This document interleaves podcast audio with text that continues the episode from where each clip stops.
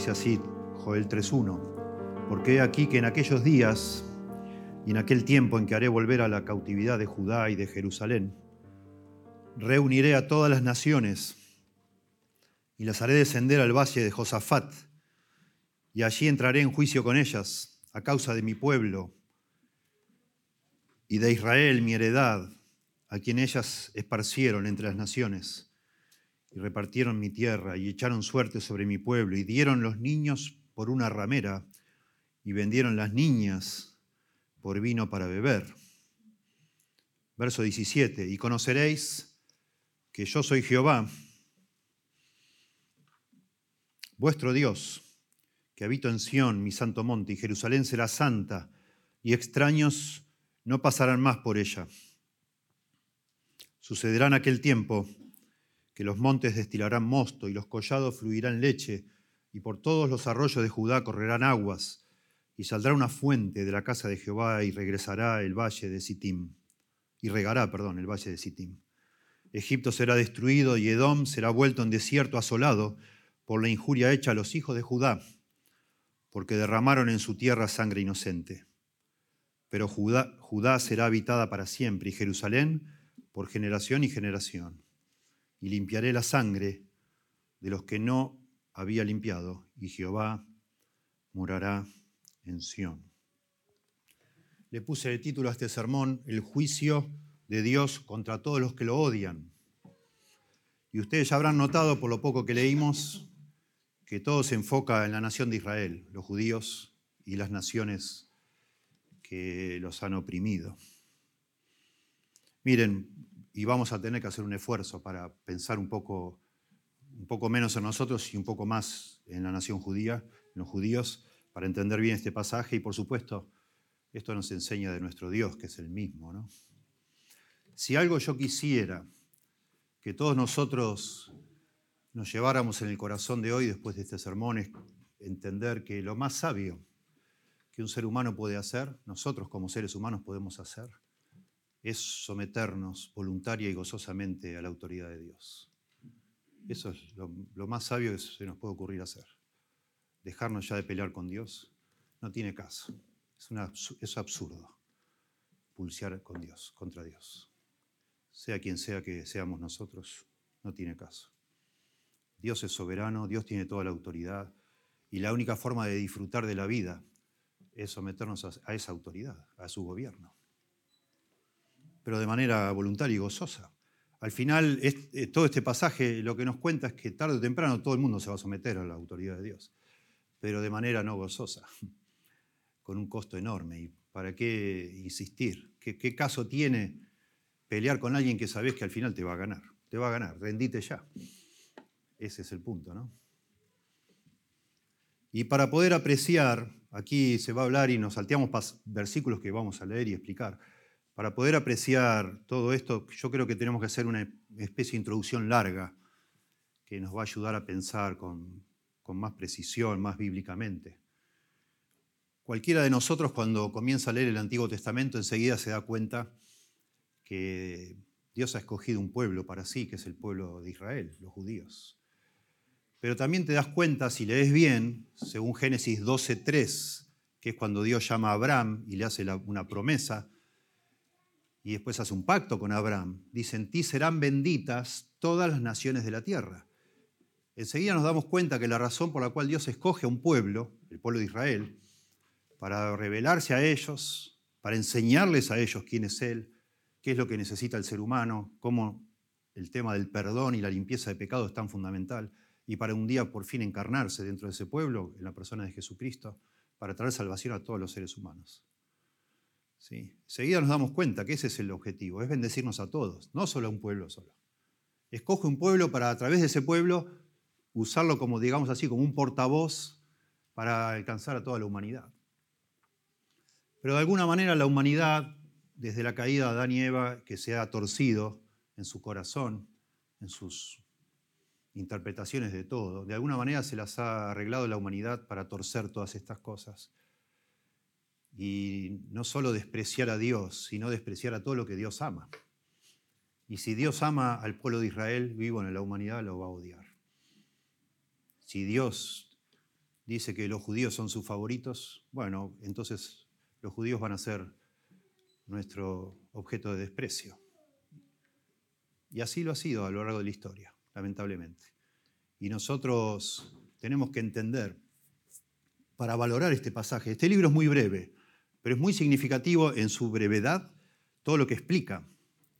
Tenemos que entender el sufrimiento del pueblo judío, cómo la humanidad se ha ensañado contra él, naciones distintas de la época bíblica y después de épocas posteriores hasta el día de hoy, cómo han sufrido ellos. Y qué valor tiene para ellos leer en un libro profético que no solo Dios los va a restaurar materialmente, no solo los va a restaurar espiritualmente, sino que los va a restaurar también en cuanto a poner las cosas en orden contra sus enemigos.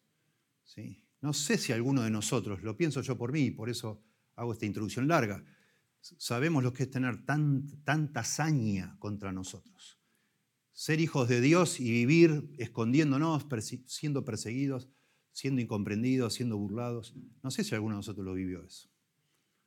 Pero estoy seguro que si fuera el caso, estaríamos dudando de Dios, como les pasa y le ha pasado al pueblo judío. ¿Qué pueblo, qué pueblo de Dios ni pueblo de Dios? Trabajé 12 años en un club judío y me hice muchos amigos allí, hablaba mucho con las personas, estaba 10 horas por día metido ahí. Y la mayoría de ellos, la mayoría de ellos en ese club, se llama Maccabi, son ateos. Y me decían, yo la verdad los envidio, te envidio a vos y a los evangélicos, que aman la Biblia, aman a Dios y todo, a nosotros nos cuesta mucho.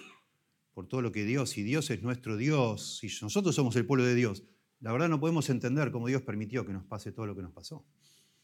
No lo podemos entender. Preferimos que no ser lo preferido de Dios, mejor que no, porque nos pasan todo a nosotros. Somos despreciados en todas partes. Hoy se llama antisemitismo. Es algo bastante reciente. A partir del siglo XIX surgió esa expresión, el antisemitismo. Antes era judeofobia o antijudaísmo. Siempre hubo. ¿sí? La Declaración de Jerusalén sobre el antisemitismo dice, antisemitismo es la discriminación, los prejuicios, la hostilidad o la violencia contra los judíos por el hecho de ser judíos o contra las instituciones judías por el hecho de ser judías. Es tremendo. No me dio tiempo en la semana, tengo un libro hermoso, se, llama La historia de los judíos, y empecé a leer, a leer, a leer para buscar alguna cita, pero está todo, todo el libro eso. Todo el libro prácticamente, un libro de 900 páginas. En cualquier página que lo abras, está describiendo el desprecio hacia los judíos, en distintas épocas, en distintos países, por distintos intelectuales, tremendo. Solo para tener una idea y de lo más reciente y algo de la Edad Media, les quiero leer. En 1855, siglo XIX, mediados del siglo XIX, el francés Arthur de Gobineau publica su ensayo sobre la desigualdad de las razas humanas según los historiadores, ese libro inaugura el racismo eh, con un sustento intelectual, como que no son todas las razas iguales, algunas son superiores y otras inferiores. En ese mismo año también el intelectual francés llamado Ernest Renan afirmó que los pueblos semitas, los judíos son semitas, son inferiores a los pueblos arios. Y entonces él en su, en su libro de 1855 propone depurar el cristianismo de todos sus elementos semíticos. Imposible. Jesús era judío. absurdo. Pero bueno, así es el ser humano, absurdo. Ciego en su incredulidad. En 1886, a fines del siglo XIX, se publica en Francia uno de los libros antisemitas con mayor impacto, llamado La Francia judía, coma, un ensayo de historia contemporánea.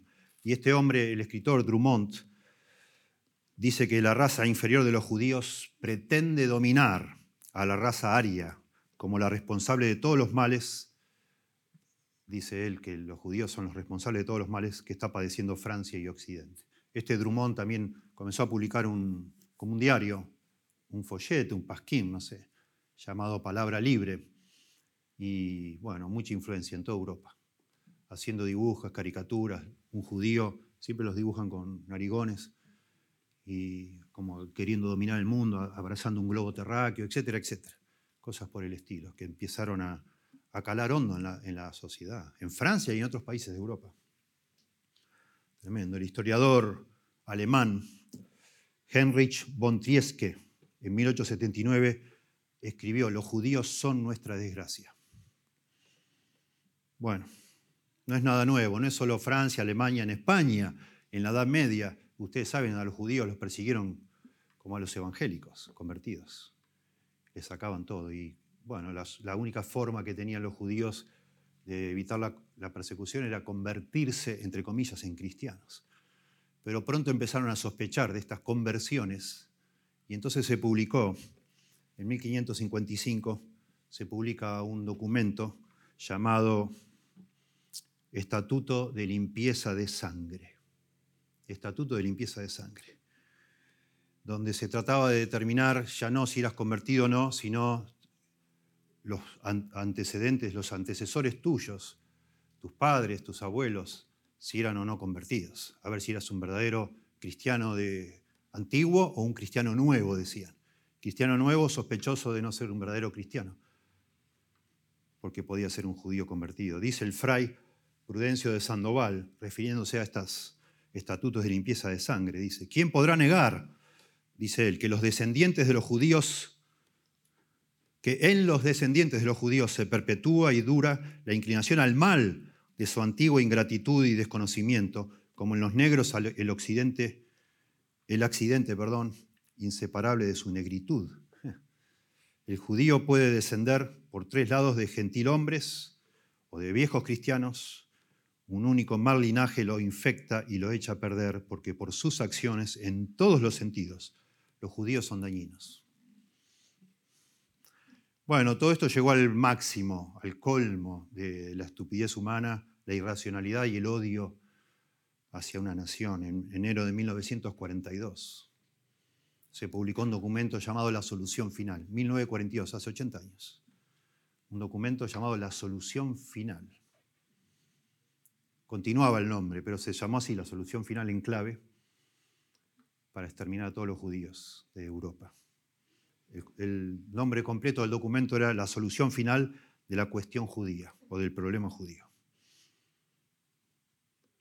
Bueno, ustedes saben, se empezó a aplicar. Tres años pudieron aplicar esa solución final porque después los alemanes cayeron por supuesto, en la Segunda Guerra Mundial en manos de los aliados, pero en esta solución final, en tres años, supuso el asesinato del 90% de todos los judíos de Polonia, que son muchos, y dos tercios de toda la población judía de Europa.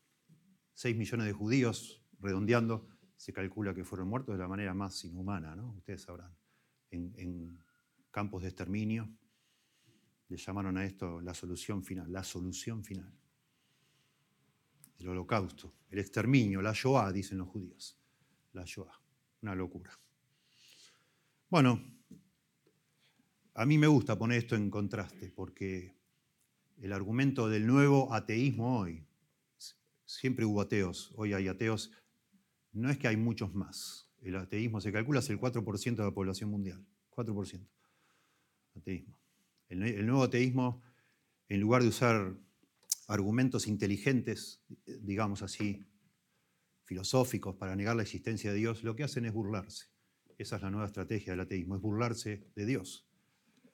Y la forma que encuentran para burlarse de Dios es describir a Dios como un monstruo moral, moral una persona moralmente eh, que no se puede respetar, una vergüenza, porque mata gente, porque extermina pueblos, porque se venga. Bueno, en el libro de Joel y en otros profetas se nos habla de un día donde Dios, sin vergüenza, se va a vengar de tanta maldad del ser humano. Y no tenemos que comprar esa idea, ni, siquiera intentar defender a Dios. No. No. Notablemente yo vengo de una familia de ateos y yo era ateo, no del viejo ateísmo, digamos. Nuestro principal argumento que yo tenía y tienen todavía mi familia para no creer en Dios era, si existe Dios, ¿por qué no hace algo con la maldad que hay en el mundo? Bueno, el nuevo ateísmo se burla de las cosas que Dios ha hecho en el pasado contra la maldad del ser humano, como que es una monstruosidad lo que ha hecho. En realidad la monstruosidad la ha hecho el ser humano contra el pueblo de Dios. Bueno, subrayo esto como introducción, subrayo de nuevo como conclusión de un sermón como este es que lo más sensato que puede hacer un ser humano es someterse de manera voluntaria y gozosa a la autoridad de Dios, al gobierno de Dios. No tiene caso pelear contra Dios. No tiene caso burlarse contra Dios. No tiene caso odiar a Dios. No tiene caso perseguir a Dios ni al pueblo de Dios. En este momento somos nosotros el pueblo de Dios. No tiene caso. No te va a salir bien. Imposible. Notablemente dijimos el libro de Joel es muy simple, son tres capítulos. Empieza hablando del juicio de Dios sobre su propio pueblo por algún pecado que no sabemos. Dios les manda una plaga de langostas, que es una devastación en todo sentido, eh, sobre todo económica, pero también termina afectando la vida espiritual porque no hay nada para ofrecer en el templo. Después pasa a hablar de un ejército, como haciendo una analogía entre las langostas y un ejército que Dios enviará para destruirlos. Después habla del día de Jehová, que el capítulo 2, ya comenzando el capítulo 2 de Joel, que nos damos cuenta que ese día de Jehová es el día del fin del mundo, el juicio final. Ese es el día de Jehová, el juicio final. Pero hay una bisagra en el libro, capítulo 2, verso 12 al 17, se nos habla del arrepentimiento, de cómo clamar a Dios en medio de las peores circunstancias. Y dijimos que ahí cambia todo el tono del libro, que cualquiera de nosotros que estamos sufriendo de alguna forma la mano pesada de Dios sobre nuestra vida por causa de nuestra maldad y pecado, si clamamos a Dios de corazón, no de boca para afuera, de corazón, nos arrepentimos, el Señor nos va a perdonar y nos va a restaurar. Y eso es lo que termina hablando el libro de Joel. Después del verso 18, capítulo 2, verso 18, habla de una restauración material de todo lo que Dios les quitó materialmente a este pueblo de Dios. De esos años, dijimos, hermoso, los años que habían comido la langosta, los años en que uno anduvo terco como una mula, eh, eh, oponiéndose a Dios, malgastando la vida, viviendo una miseria humana, Dios promete de una manera preciosa restaurarlo de alguna forma cuando nos arrepentimos de verdad. En segundo lugar, hablamos en el último sermón de este libro de una restauración espiritual por medio del Espíritu de Dios, que Dios iba a dar de su Espíritu a su pueblo. Perdón de pecados, por supuesto, y su Espíritu mismo para que podamos nosotros como evidencia tener espíritu, hablar la palabra de Dios con valor. ¿sí? Y acá hay una tercera restauración que es muy significativa para el pueblo de Dios, que es que Dios va a hacer justicia contra todos los enemigos del pueblo de Dios. Es una restauración también. Es la única forma para este pueblo de estar seguros y tranquilos y disfrutar en su tierra no solo eh, tener buenas cosechas, no solo tener de parte de Dios una comunión más profunda con Dios, sino también estar eh, liberado de todas las amenazas de sus enemigos. Y de eso habla este capítulo. Dios va a hacer justicia también en ese sentido, con los enemigos de Israel. En primer lugar, vemos acá, es como un resumen de todo lo que va a hablar, que Dios juzgará a todos los enemigos, y yo digo de su pueblo, porque también nuestros enemigos, de alguna manera, de alguna u otra forma tenemos enemigos. Y vivimos en una parte del mundo donde, por ahora, gracias a Dios, no estamos siendo perseguidos. Quizás nunca lo seamos, no sabemos. Pero cristianos en otras partes del mundo hoy mismo están muriendo de manera atroz. Y Dios promete poner todo en su lugar. Y vemos escenas en el libro Apocalipsis, cuando dice que está de frente al trono está toda una multitud de los que han muerto por causa del testimonio. ¿verdad? Y ellos están adorando a Dios porque por fin se está haciendo justicia. Al fin, al fin dicen ellos, por fin. Se ve que cuando uno muere por causa de su amor a Dios, en algún punto en, el interior de nuestro corazón queremos que se haga justicia. Algo nos confunde de nuestro Dios. ¿Cómo puede ser que nos pasen estas cosas? Dios juzgará a todos los enemigos de su pueblo. Dice versículo 1 al 3, porque he aquí que en aquellos días y en aquel tiempo futuro, en que haré volver la cautividad de Judá y de Jerusalén.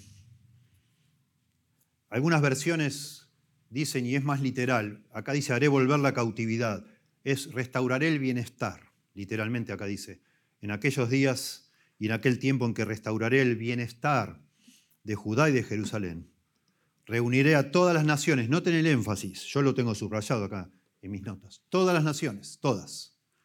Y las haré descender al valle de Josafat, y allí entraré en juicio con ellas, todas las naciones. A causa de mi pueblo y de Israel, mi heredad, a quien ellas, todas las naciones, esparcieron entre las naciones y repartieron mi tierra, todas las naciones, y echaron suerte sobre mi pueblo, y dieron los niños por una ramera, y vendieron las niñas por vino para beber. Bueno, de nuevo una referencia al futuro, impreciso acá, pero sabemos, después por lo que sigue hablando, se refiere al día de Jehová.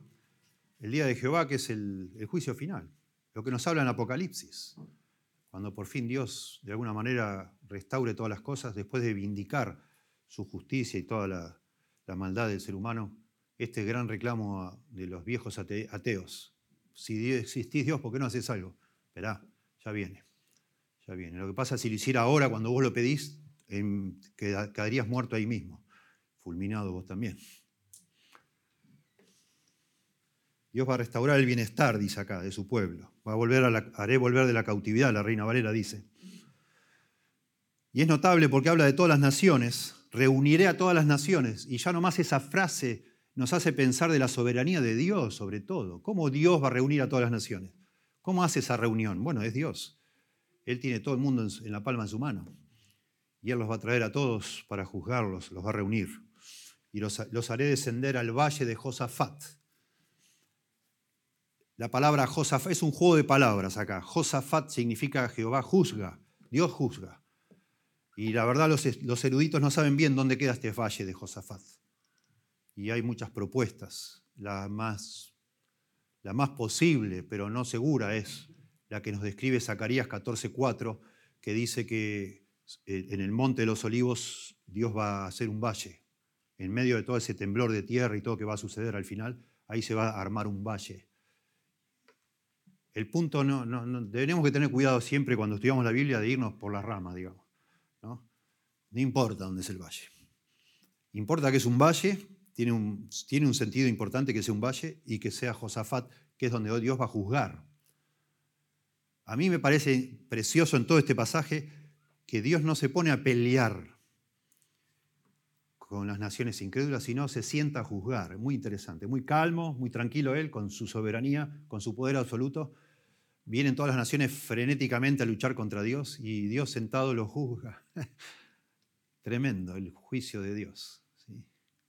Dios no se, digo yo, no se rebaja a ponerse a pelear con nadie. No tiene que hacerlo. Él juzga. Y siempre se habla de un valle. Por lo menos hay cuatro versículos en la Biblia donde se habla del juicio de Dios en el final contra las naciones hechas en un valle. ¿Sí?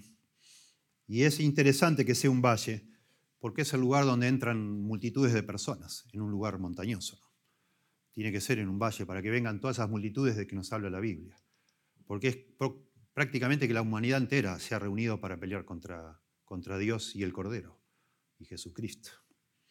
Isaías 22, Ezequiel 38 y 39, Joel 3 y Zacarías 14, todos estos cuatro pasajes hablan de un valle donde en el día de Jehová Dios va a establecer la justicia. Y entonces Joel, versículo 2, al final empieza a describir los crímenes de estas naciones. Allí entraré en juicio con ellas, dice, a causa de, noten otro énfasis, de mi pueblo y de Israel mi heredad, a quien ellas esparcieron entre las naciones y repartieron mi tierra y echaron suertes sobre mi pueblo. Muy interesante Dios cómo se envuelve personalmente en este asunto es un asunto muy, para Dios muy, muy especial, es su pueblo. Y lo vamos a ver a medida que desarrollamos este pasaje. Cuando una persona se ensaña contra el pueblo de Dios, en realidad detrás de eso lo que hay es un ensañamiento contra Dios mismo. Es una excusa eso de que los judíos que quieren conquistar el mundo, que tienen dinero, que son esto, son lo otro, mira vos, que, que son la raza, la sangre, ridiculeces. He leído cosas, porque he leído bastante esta semana sobre el antisemitismo, hasta hubo tratados de personas midiendo los cráneos de los judíos y midiendo los cráneos de los que no eran judíos, tratando de demostrar que son inferiores por, la medida del cráneo. Absurdo. Es odio contra Dios. Eso es todo. Y Dios, en estos pasajes, a pesar de que en la primera parte de Joel parece que Dios se desentiende de su pueblo y los, los está por, por exterminar por, por causa de su maldad, Dios ha hecho un pacto con el pueblo judío. Y Él ahora pone el pecho por ellos, digamos, y los defiende, y es algo personal para Dios. ¿Sí? Mi herencia, mi pueblo, mi tierra. Y lo que dice acá es asombroso, que estas personas o estas naciones lo que han hecho contra el pueblo de Dios es esparcirlos, dice, esparcieron entre las naciones y repartieron mi tierra. Y echaron suerte sobre mi pueblo. Leía yo libros de, especialmente un libro que habla mucho sobre el contexto histórico, cultural de, de la época del Medio Oriente, y me sorprendió mucho la forma que lo explicaba. Decía que lo más lucrativo de la guerra en aquella época, porque no tenían un sueldo los soldados, no se les pagaba a los soldados, se los reclutaba y el pago era, bueno, cuando llegues ahí y, ganemos, te agarras todo lo que quieras. Ese es el pago, agarrate lo que vos quieras. Bueno, lo más lucrativo de lo que agarraba eran las personas, que después las vendían como esclavos. Eso era lo que más valía. Porque en general eran gente pobre, no había mucho para agarrar. Te ibas a llevar un pedazo de piedra donde molían, te ibas a volver a tu casa con una piedra, capaz que ya tenías, ¿para qué querías dos? Para moler tus granos. Era más lucrativo llevarte personas, más fácil. Y después las vendías, la esclavitud. Y las vendías lejos.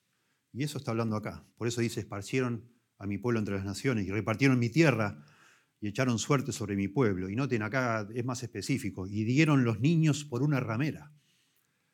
Algunos de estos soldados malvados, o soldados, ni soldados eran, andás a ver, era un, labrador que se enlistó en el ejército para ver si podía rapiñar algo, se lleva a dos criaturas y, y en el viaje de vuelta la cambia una de esas criaturas para tener relaciones con una ramera. Una cosa asquerosa. Un desprecio y vendieron las niñas por vino para beber. Otro tenía ganas de emborracharse y dice, no tengo dinero, bueno, toma, quédate este como esclavo y dame, dame que me quiero emborrachar.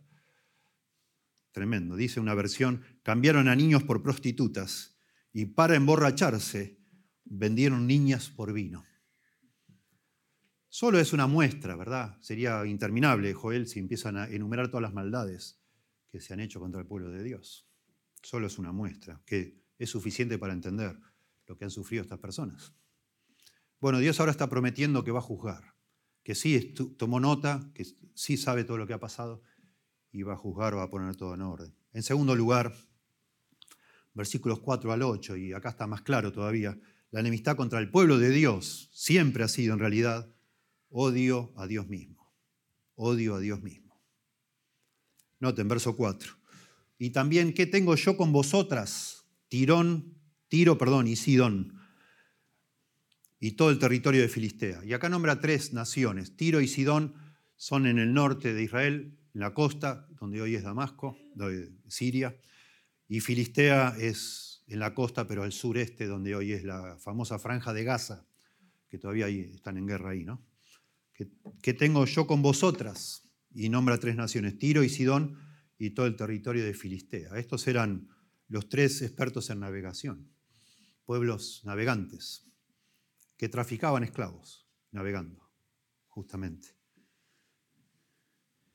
La frase esta que tengo que ver con vosotras, en otra Biblia traduce, ¿qué tienen ustedes contra mí? ¿Qué les pasa contra mí? ¿Por qué están ensañados contra mí? Le dice Dios a estas naciones, habla Dios. Pero acá aclara con más claridad, ¿no? Dice, ¿y queréis vengaros de mí? ¿Eso es lo que pasa? Ustedes se quieren vengar de mí, de Dios, de Dios, del Dios de Israel si quieren vengar de mí. Y si de mí os vengáis, la respuesta es sí. Son preguntas retóricas, ¿no? Claro que sí, eso es lo que queremos. Y si de mí os vengáis, dice Dios, bien pronto haré yo recaer la paga sobre vuestras cabezas. Y entonces empieza a hablar Dios de las razones por las cuales va a hacer caer sobre ellos su ira, su juicio, y empieza a hablar de lo que se llama la ley del talión ojo por ojo, diente por diente. Es la forma que se enseña en Medio Oriente en toda esa época y en la Biblia todo el tiempo. Es la forma que se entendía la justicia en esa época. Y es justicia, cuando eso lo aplica alguien que es justo como es Dios. Verso 5 dice, porque la razón de por qué Él va a hacer caer la paga sobre sus cabezas, el castigo, porque habéis llevado mi plata y mi oro y mis cosas preciosas y hermosas y mis cosas preciosas y hermosas metisteis en vuestros templos. Bueno, en estas incursiones han llevado, aparte de personas para vender, han llevado cosas de valor. Y vendisteis los hijos de Judá y los hijos de Jerusalén a los hijos de los griegos para alejarlos de su tierra. Bueno, lo mismo el tema de la el tema de la, del saqueo de cosas preciosas y de personas. Y estos eran navegantes y dice que lo vendieron lo más lejos posible a los hijos de Israel. Llevaron como esclavos a Grecia, cosa que no podían volver jamás. ¿no? Verso 7, he aquí yo los levantaré del lugar donde los vendisteis y volveré vuestra paga sobre vuestra cabeza. Y venderé vuestros hijos, ojo por ojo, diente por diente, venderé vuestros hijos y vuestras hijas a los hijos de Judá. Y ellos los venderán a los sabeos, nación lejana, porque Jehová ha hablado. O sea, ustedes llevaron a los judíos lo más lejos posible a venderlos por esclavos. Bueno, yo lo que voy a hacer, dice Dios, que es soberano sobre todo, los voy a levantar a mi pueblo que está vendido por todas partes y los voy a hacer volver. Soberanía de Dios de nuevo. De alguna manera Dios va a poner el corazón de estos judíos diseminados por todo el mundo a que vuelvan. Los va a traer, dice acá los haré volver. Y también lo que voy a hacer es agarrar a los hijos de ustedes y se los voy a vender a Judá, para que ellos a su vez los vendan como esclavos, ojo por ojo, a los sabeos, que es, de nuevo, es en la otra punta, digamos. No es en Grecia, que es en el, norte, Grecia sería en el noroeste, los sabeos serían en el sureste, sí, lejos. Nación lejana, dice acá, ese es el énfasis.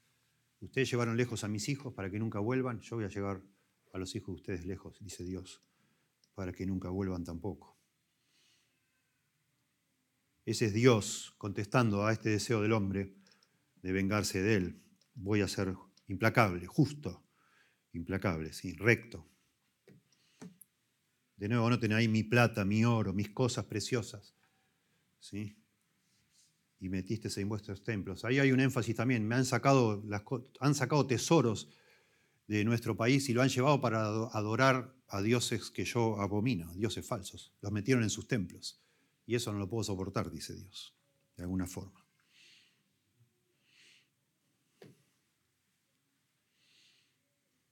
Bueno, en tercer lugar, son muchos versículos. y no quiero detenerme demasiado en mucho detalle, pero que los entendamos. ¿no?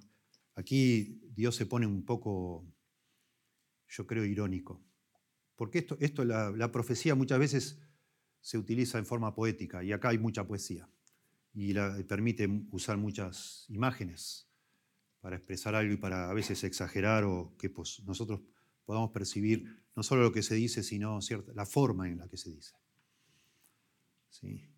Aquí vemos versículos 9 al 17, que Dios juzgará y destruirá a todos sus enemigos a lo largo de toda la historia. Y acá usa una serie de imperativos.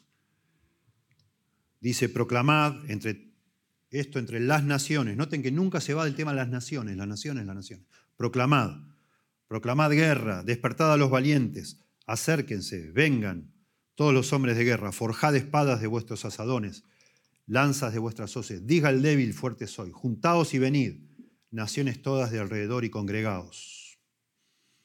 Vamos a parar ahí. Dios es como que los está instigando. Ustedes me odian, se quieren vengar contra mí. Bueno, pónganse las pilas.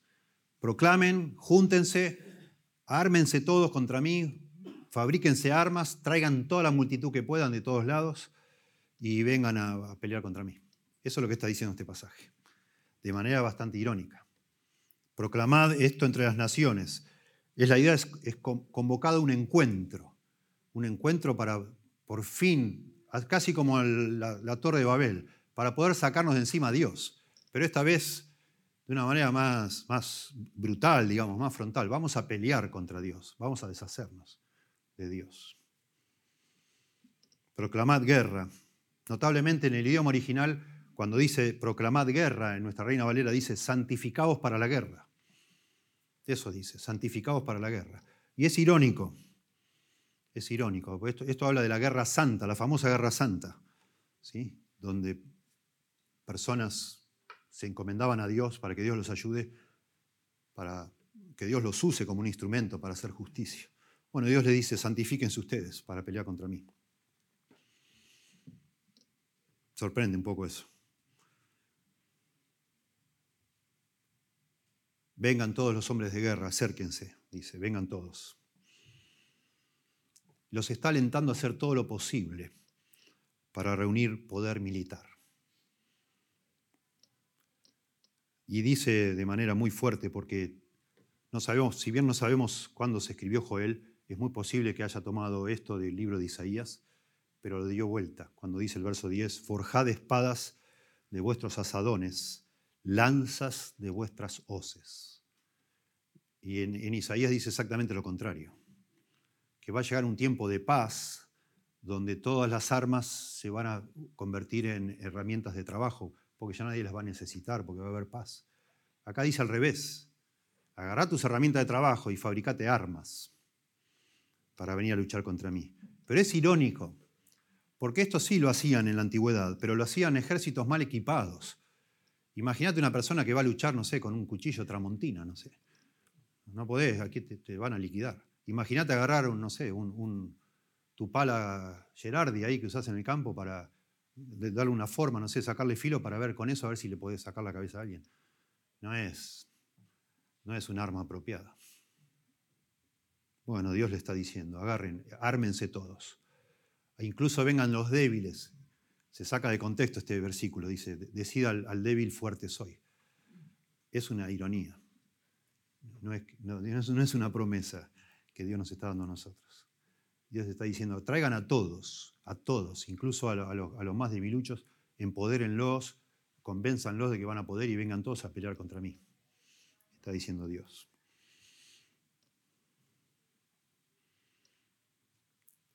Quiero leer Isaías capítulo 2, donde está lo contrario, para que ustedes perciban eh, el contexto en el cual se dice lo contrario, que las armas se van a convertir en, en, en herramientas de trabajo.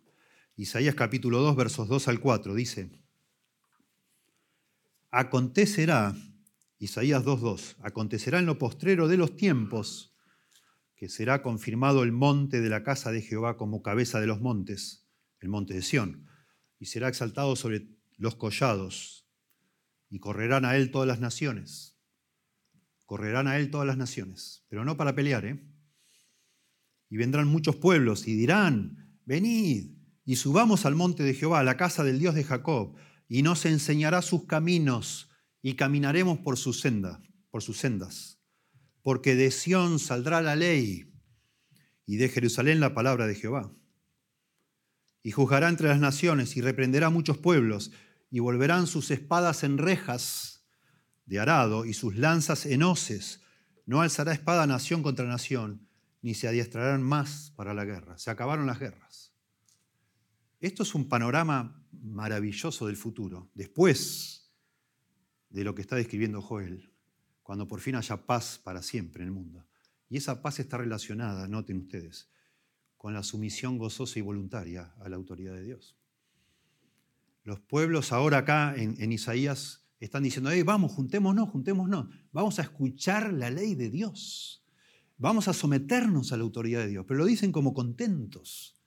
Noten, el, léanlo después de nuevo, perciban lo que está diciendo Isaías. Es un gozo venir a los pies del Señor para que nos enseñe y Él nos guíe y nos instruya y no, Él nos diga qué hacer, Él nos dirija, Él sea nuestra autoridad. Cuando eso sea cierto, y va a ser un día cierto, no va a haber más guerras en el mundo, nada. El ser humano está, está amargado, encrispado, porque está enojado con Dios.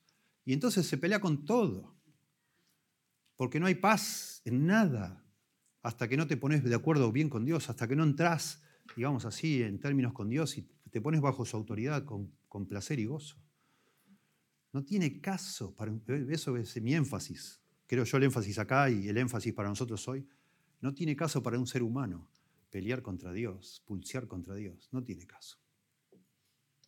Un día me dijo por teléfono un ateo, no me acuerdo toda la discusión, pero me dijo, no sé qué me dijo, me habló de Dios, le dije, ah, ves, vos sí crees en Dios.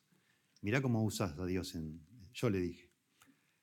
Me dije, sí, claro que yo creo en Dios, me dice. Lo que pasa es que yo odio a Dios. Me empezó a gritar por teléfono. Yo odio a Dios, lo odio. Lo odio. Triste, triste, triste. Años después le escribí una carta de nueve, carillas para tratar de convencerlo del Señor. Le dije, por favor, acordate, un día vos me dijiste, vos odias a Dios. No lo, rendite, no sigas odiándolo. Pedile perdón.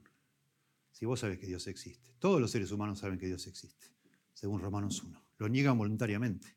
El problema es que lo odian. Y eso lo vemos, ese odio, ese resentimiento, lo ves en el movimiento feminista, en las personas protestando, protestando en contra de lo que Dios determinó. Y, hablando tonterías. Por ejemplo, ¿no? Digo, feminista, lo ves en, casi todos los, las personas que están tratando de imponer una ideología de izquierda, eh, eh, detrás de eso hay un odio a Dios. Ustedes lo pueden ver. Es, es tremendo, es triste, es muy triste. No con eso estamos diciendo que la gente derecha son maravillosos, no. No nos metemos en eso. Todos necesitan al Señor, ¿verdad? Todos necesitan al Señor. Es la realidad. Las personas no se someten voluntariamente a Dios, sino que a veces tienen que ser quebrantadas cuando lo desafían a Dios. ¿Sí? El ser humano es así. Y yo era igual de necio, de, estúpido, de tonto. Me jactaba y decía blasfemia, decía tontería, hasta que Dios me quebrantó. Y entonces sí me sometí a Dios. Necesitamos ser quebrantados. Es inútil oponerse a Dios. Eso es lo que está diciendo este pasaje.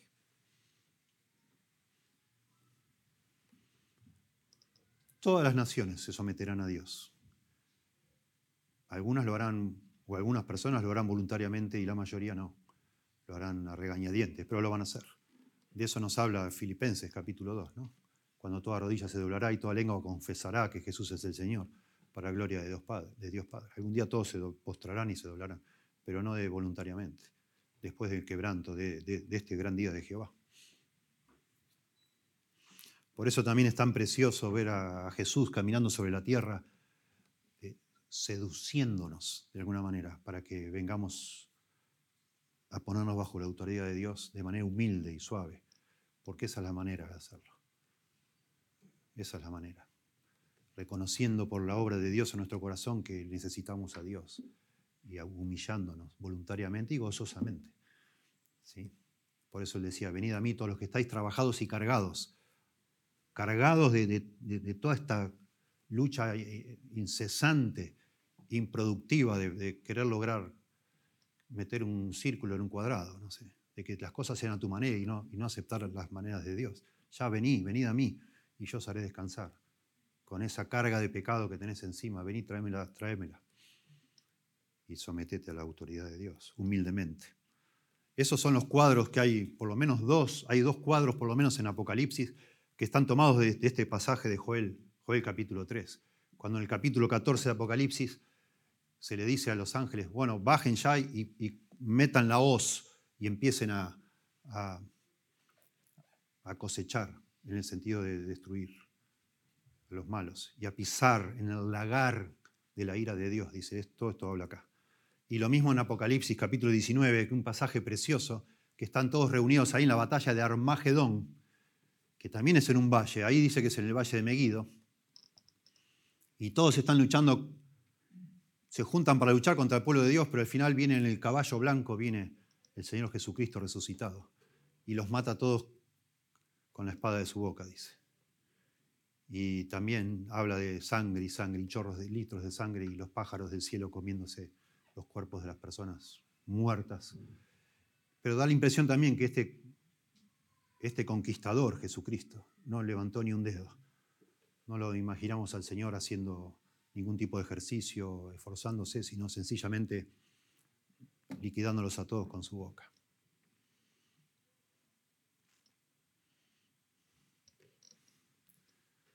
Verso 11, continúa, 3.11. Juntaos y venid, naciones todas de alrededor. La idea es naciones, todas las naciones de todas partes, sería literal. Todas las naciones de todas partes. reúnanse la mayor cantidad de naciones posibles contra mí y congregaos. Y el profeta Joel parece que intercala ahí, porque venía hablando Dios, intercala un, un llamado muy interesante y dice, haz venir allí, oh Jehová, a tus fuertes. Literalmente es, haz descender o haz bajar, así dicen otras versiones, haz descender allí a tus fuertes. La idea es a, tus, a tu ejército, y eso es, aparentemente son los seres angelicales, los ángeles. Señor, haz descender allí a tus, a tus guerreros, tus ángeles. De nuevo, lo que vemos en Apocalipsis, y en esta batalla. Verso 12, vuelve a las naciones con estos imperativos un tanto irónicos. Despiértense las naciones y suban. Noten que decía, haz descender, porque los hace descender de arriba, son seres celestiales. Y ahora de nuevo dice, las naciones que suban al valle este de Josafat.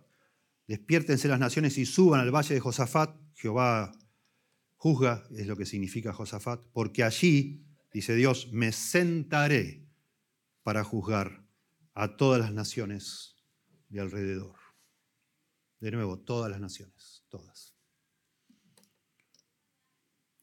Es muy interesante en los libros proféticos de la Biblia y en otros libros extrabíblicos de la época, que cuando se hacía un llamado a la guerra tenía en general tres, tres elementos. En primer lugar, un llamado a las armas. En segundo lugar, la preparación de las armas. Acá lo vemos, es un llamado a las armas. La preparación de las armas, agarren sus instrumentos de campo y conviértanlos en armas.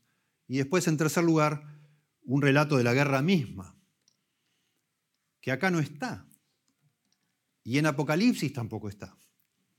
Por lo que decíamos al principio, porque Dios sencillamente con decir una palabra los mata a todos. Así como cuando vinieron a prender a Jesús en el huerto de Getsemaní y el Señor habló, dijo, yo soy, y cayeron todos al piso. De la misma manera, todas estas naciones con todo su poderío, reunidos contra Dios, no van a terminar haciendo guerra contra nadie, sino siendo juzgadas por Dios mismo. Es inútil, es inútil pelear contra Dios y es mejor que nos demos cuenta lo antes posible. No tiene caso. Y entonces Dios, verso 13, parece que habla ahora con los ángeles estos que Joel pidió que los haga descender. Echad la hoz para cosechar, porque la mies ya está madura. Venid, descended, de nuevo, descended, porque el, lagar está lleno. Dos metáforas, dos analogías que tienen que ver con la, vida del, lugar, ¿no? la agricultura. La mies ya está madura, ya está listo para cosechar, ya está todo listo para el juicio, está todo maduro para ser juzgado. Y también ya el lagar está lleno. Rebosan las cubas, dice acá. Estamos están imaginando acá cubas y cubas y cubas llenas de uvas, listas para ser pisoteadas. Y entonces explica de manera...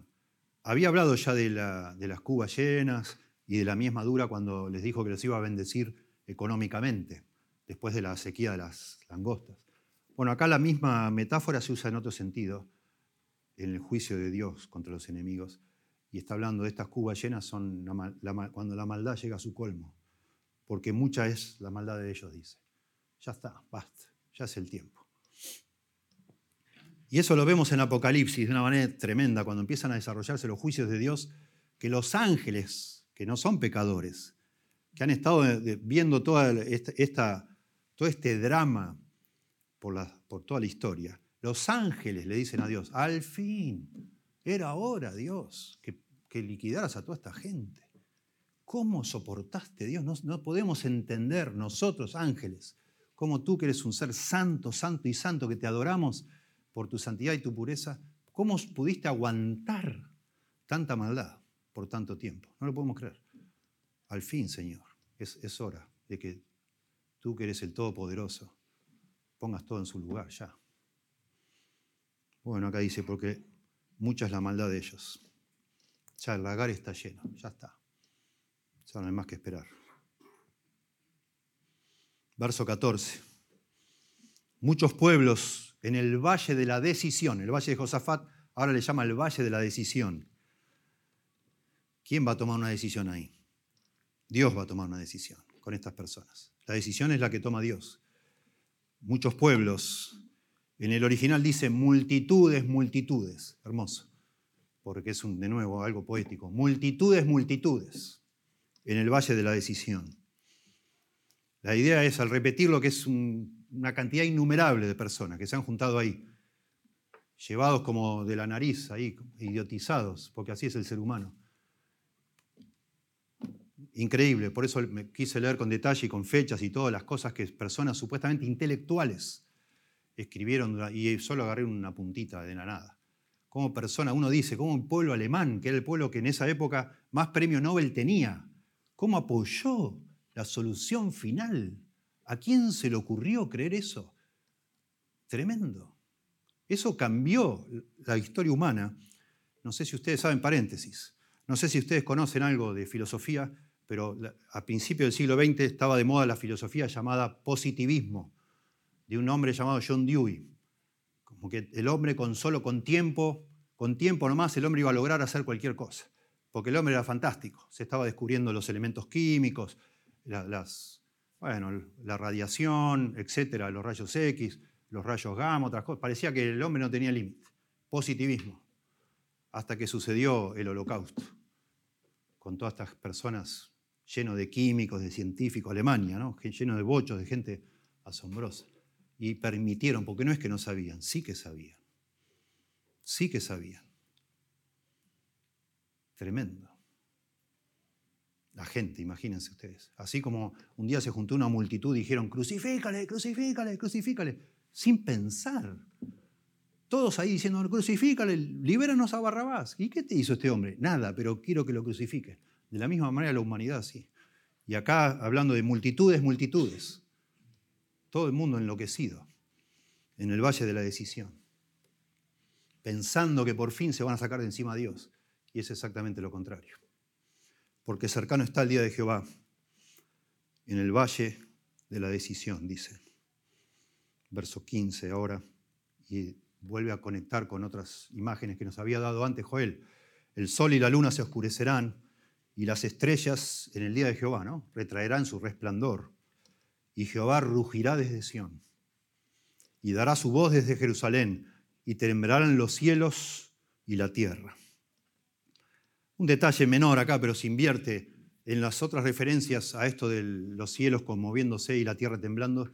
Era al revés. Primero temblaba la tierra y después los cielos. Acá lo ponen en orden inverso. No viene al caso. Pero la razón de que se oscurece el sol, de que las estrellas dejan de brillar y que todo tiembla, es que Dios está pisando la tierra, está rugiendo desde Sión. Y eso habla, representa a Dios como un guerrero, como un guerrero divino. podemos imaginar algo así como a Tarzán, golpeamos el pecho, ¿no? Y listo para pelear. Dios rugiendo y esa voz hace que todo tiemble y que todos, de alguna manera, frente a él se disipe todo. Impresionante. Pero, hay un pero ahí, hermoso. Y esta es la esperanza de Israel, de su pueblo. Pero Jehová será la esperanza de su pueblo y la fortaleza de los hijos de Israel, porque por fin vino a poner las cosas en orden. Por fin va a traer paz al pueblo de Dios, pero al remanente de ese pueblo, porque también el pueblo de Dios, lamentablemente, le dio la espalda, como lo hemos visto durante todo el libro de Oseas, y por eso empieza Joel como empieza. No es que han sido leales y fieles a Dios estas personas, ni mucho menos. Está hablando de el remanente, ¿no? El remanente de este pueblo, el pueblo de Dios.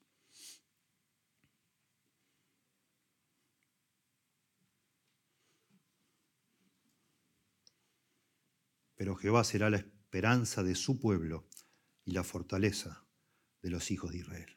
Y verso 17 dice, y conoceréis que yo soy Jehová vuestro Dios. Ya lo había dicho antes, ¿se acuerdan? Conoceréis que yo soy Jehová vuestro Dios.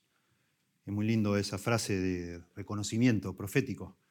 Cuando Dios interviene, libera por medio de juicio y de castigo, las personas su pueblo por lo menos reconoce que Jehová es Dios. Cuando los ateos dicen, si existe Dios, ¿por qué no hace algo? Supuestamente, algunos de ellos, cuando Dios empieza a hacer algo, van a reconocer que Jehová es Dios. Y se van a quebrantar y se van a humillar. Por eso decíamos la semana pasada, en el tiempo del fin va a haber mucha salvación también. Hay personas que van a decir, upa, esto no era chiste.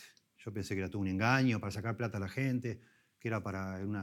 Los pastores eran todos estafadores, chantas, y qué sé yo, mira vos, Dios está interviniendo acá. Señor, por favor, sálvame.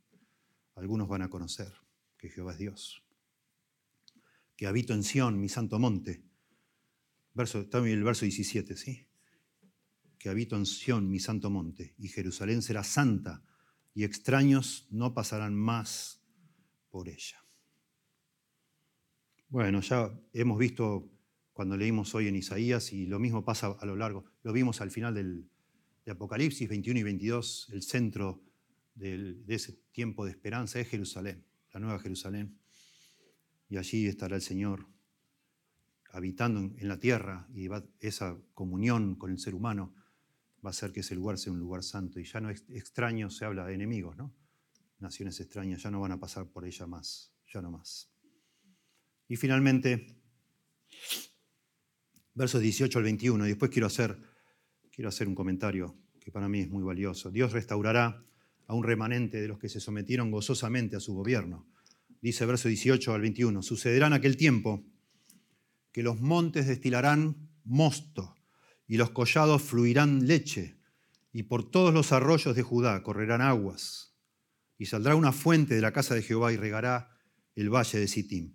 Todas imágenes de ríos, de agua, de, de irrigación, todo lo contrario de cómo empezó el libro de Joel, que estaba todo completamente seco exactamente lo contrario. Es un énfasis poético, pero es precioso. Está hablando de, prosperidad, de abundancia, tranquilidad. Y notablemente termina la Biblia hablando de eso, del río que hay allí en, esa ciudad de la Nueva Jerusalén y, el árbol de la vida y la, riqueza de las naciones y toda la prosperidad. Y hay un río y hay agua. Y enseguida pensamos un río, más de un río, el río, río, ¿dónde hay ríos en la Biblia? En el jardín del Edén. En el jardín del Edén, cuando empieza describiendo el libro de Génesis, habla de cuatro ríos que cercaban el jardín del Edén. Y estas menciones poéticas lo que hacen es hacernos pensar en el paraíso restaurado. Que al final, cuando por fin Dios ponga todo en su lugar y ya no tenga enemigos, porque el ser humano es el enemigo de Dios, se va a restaurar el paraíso que se perdió con la caída del hombre, con la intromisión del pecado instigado por Satanás. Eso es lo que está hablando Joel y es precioso la imagen de pensar. No es que solo el pueblo de Israel va a ser vindicado, la humanidad entera va a gozar de prosperidad. Se va a restaurar el paraíso, como leíamos en, Isaías 2. Y saldrá una fuente, dice, de la casa de Jehová y regará el valle de Sittim. Bueno, la palabra sitim es la palabra acacia, son los árboles de acacia que crecen donde hay poca agua, por lo menos la acacia que hay allá en Israel, ¿no? Sitim. El valle de Sitim es el valle donde en general no hay mucha agua y hay árboles que igual están vivos porque no necesitan mucha agua. Pero dice que esta fuente de agua que saldrá de la casa de Jehová va a regar el valle de Sitim. Hablando todos figuras, figuras este, poéticas para hablar de una restauración paradisíaca, digamos. Y notablemente, y como parece hasta fuera de eh, anticlímax acá, ¿no? Mete a, a dos naciones malas más. Verso 19, Egipto será destruido y Edom será vuelto en desierto asolado por la injuria hecha a los hijos de Judá. Porque en definitiva de eso estábamos hablando, diría Joel, de las naciones que hicieron daño. Bueno, acá hay dos más que están al sur. Las otras tres, las tres primeras que mencionó están en la costa ahora va para abajo Edom y después para Egipto, por la injuria hecha a los hijos de Judá. Y de nuevo explica, porque derramaron en su tierra sangre inocente.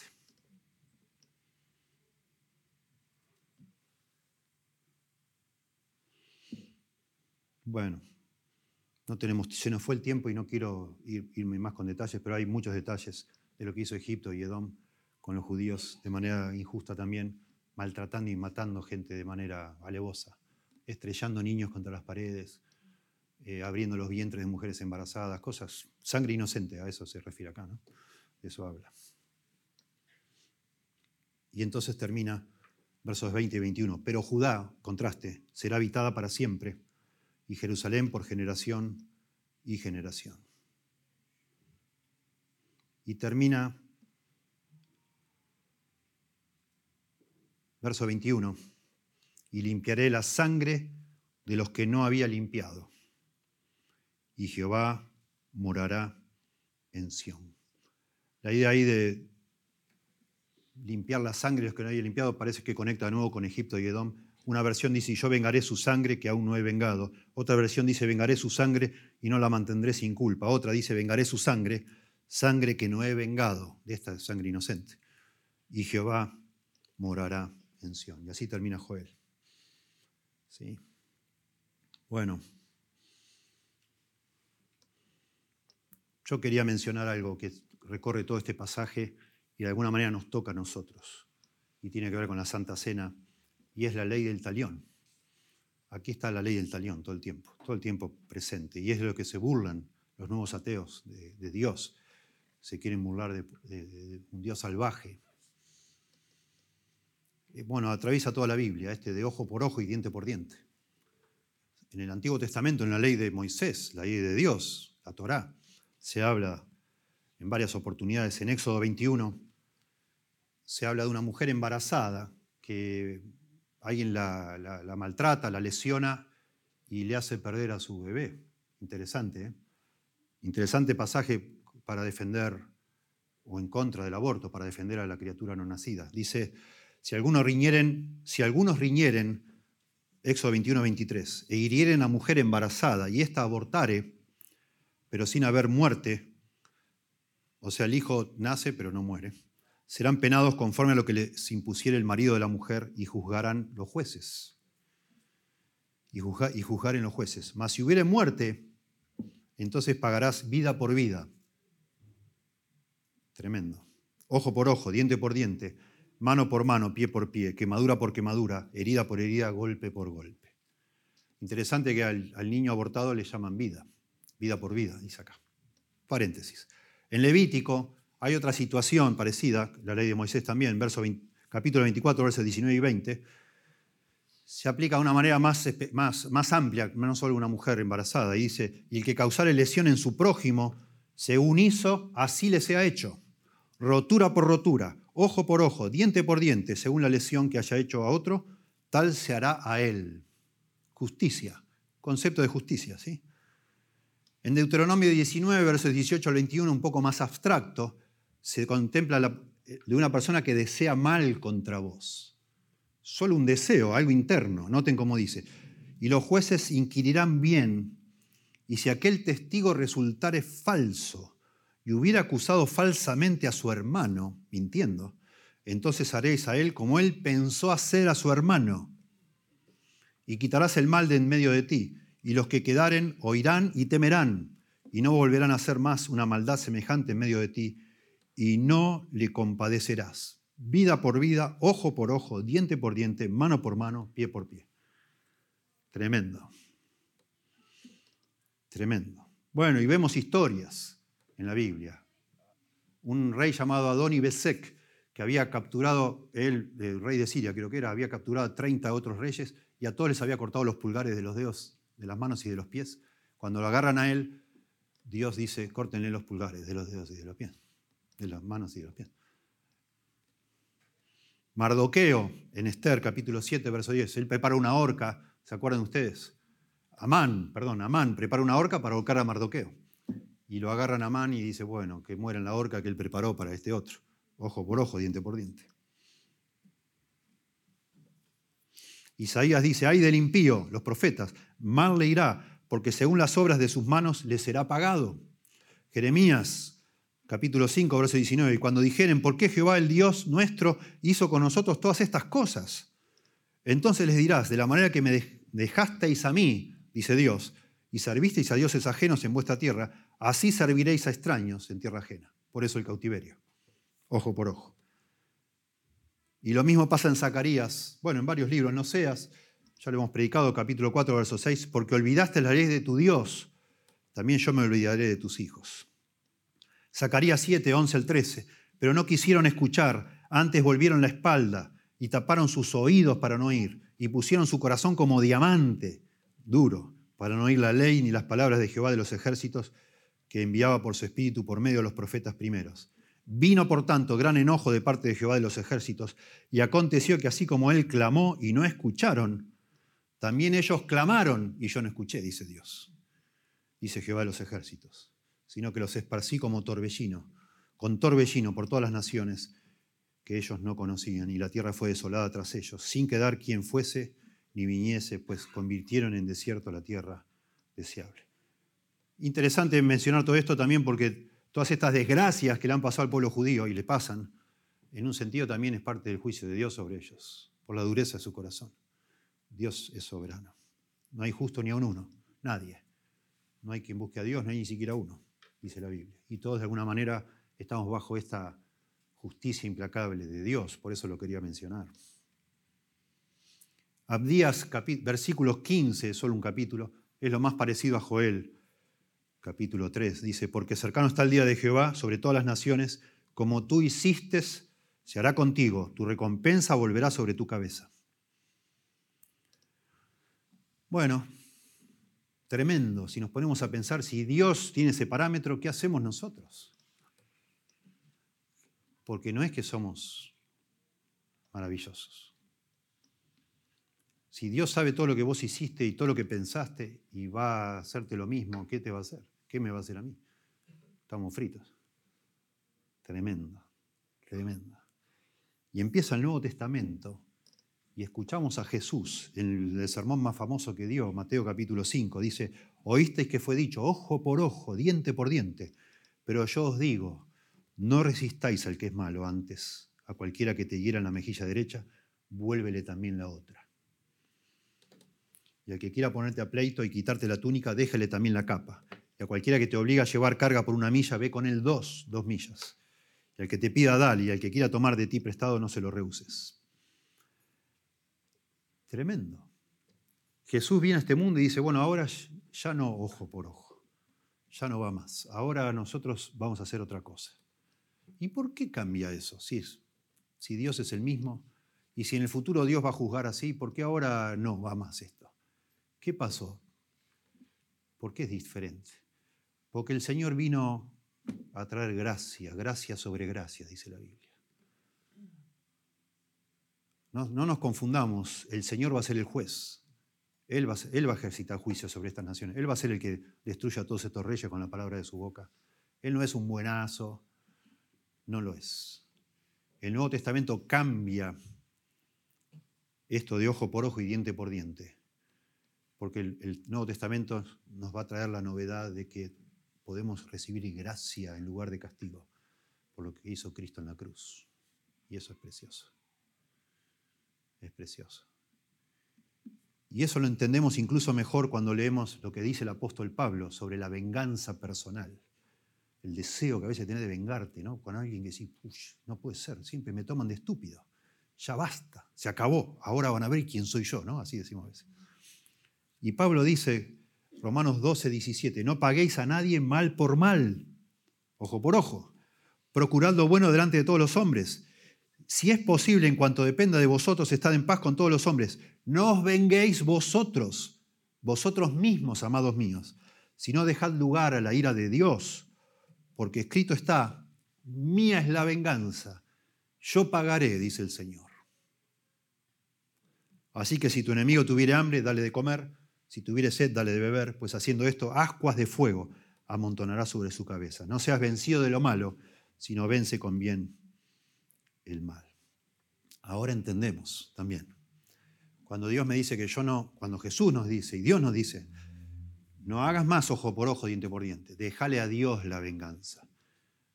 Él se va a vengar un día. Y eso va a ser en el día de Jehová. Él lo va a hacer. Pero lo interesante y, para nosotros vital en este momento de nuestra vida, en la historia en la que vivimos, es que nosotros no somos más buenos que nadie. Ni los judíos fueron más buenos que las naciones que los persiguieron, ni nosotros somos más buenos que nadie. Y si Dios aplicara su, su, concepto de justicia, estamos fritos completamente. Pero la Biblia nos dice que Jesús vino a este mundo para que Dios lo matara a Él en lugar de matarme a mí. Por eso no se aplica el ojo por ojo, diente por diente. Y por eso los cristianos, cuando entendemos lo que hizo Cristo por nosotros y lo abrazamos, yo ya no, no, no, no, no, voy, a, no voy a vengarme de vos, porque Dios no se vengó de mí. Porque yo recibí gracia de parte de Dios que no la merecía. Yo ahora soy capaz de, decir, bueno, ya, olvídalo. O dejarlo en las manos de Dios para que Él se ocupe algún día, porque se va a ocupar. Sí. Bueno, lo más sensato que podemos hacer como seres humanos es someternos gozosa y voluntariamente al gobierno de Dios. Y eso lo hacemos por medio de Jesucristo. Eso lo hacemos por medio de Jesucristo. Nosotros llegamos a Dios porque Dios nos ha dado la espalda a nosotros, porque nosotros somos pecadores y Él es santo. Y Dios es muy limpio, muy limpio de ojos para ver el mal, dice la Biblia. Dios, cuando mira tu vida, siente rechazo si ve pecado.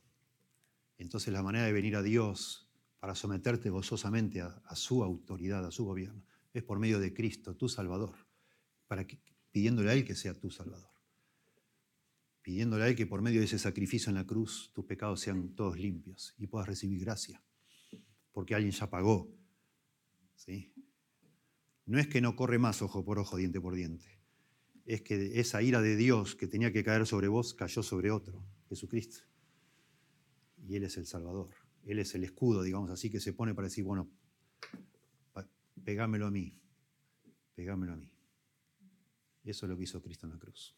Te damos gracias, Señor, por tu palabra. Pedimos que nos ayudes a comprender cuando leemos estos pasajes que no son directamente escritos para nosotros, sino para el pueblo judío. Ayúdanos a verte a ti, Señor, a entender quién eres tú y cómo nosotros encajamos, porque tú eres el mismo Dios, justo y santo, y nosotros la misma clase de personas, pecadores, enemigos de Dios, dice el Nuevo Testamento, también que merecemos un castigo y ayúdanos a, a ver la obra de Cristo tan maravillosa tan perfecta, tan formidable, tan suficiente para limpiarnos y perdonarnos. Ayúdanos a someternos gozosa y voluntariamente a tu autoridad, a tu gobierno, Señor. Te lo rogamos en el nombre de Jesús. Amén.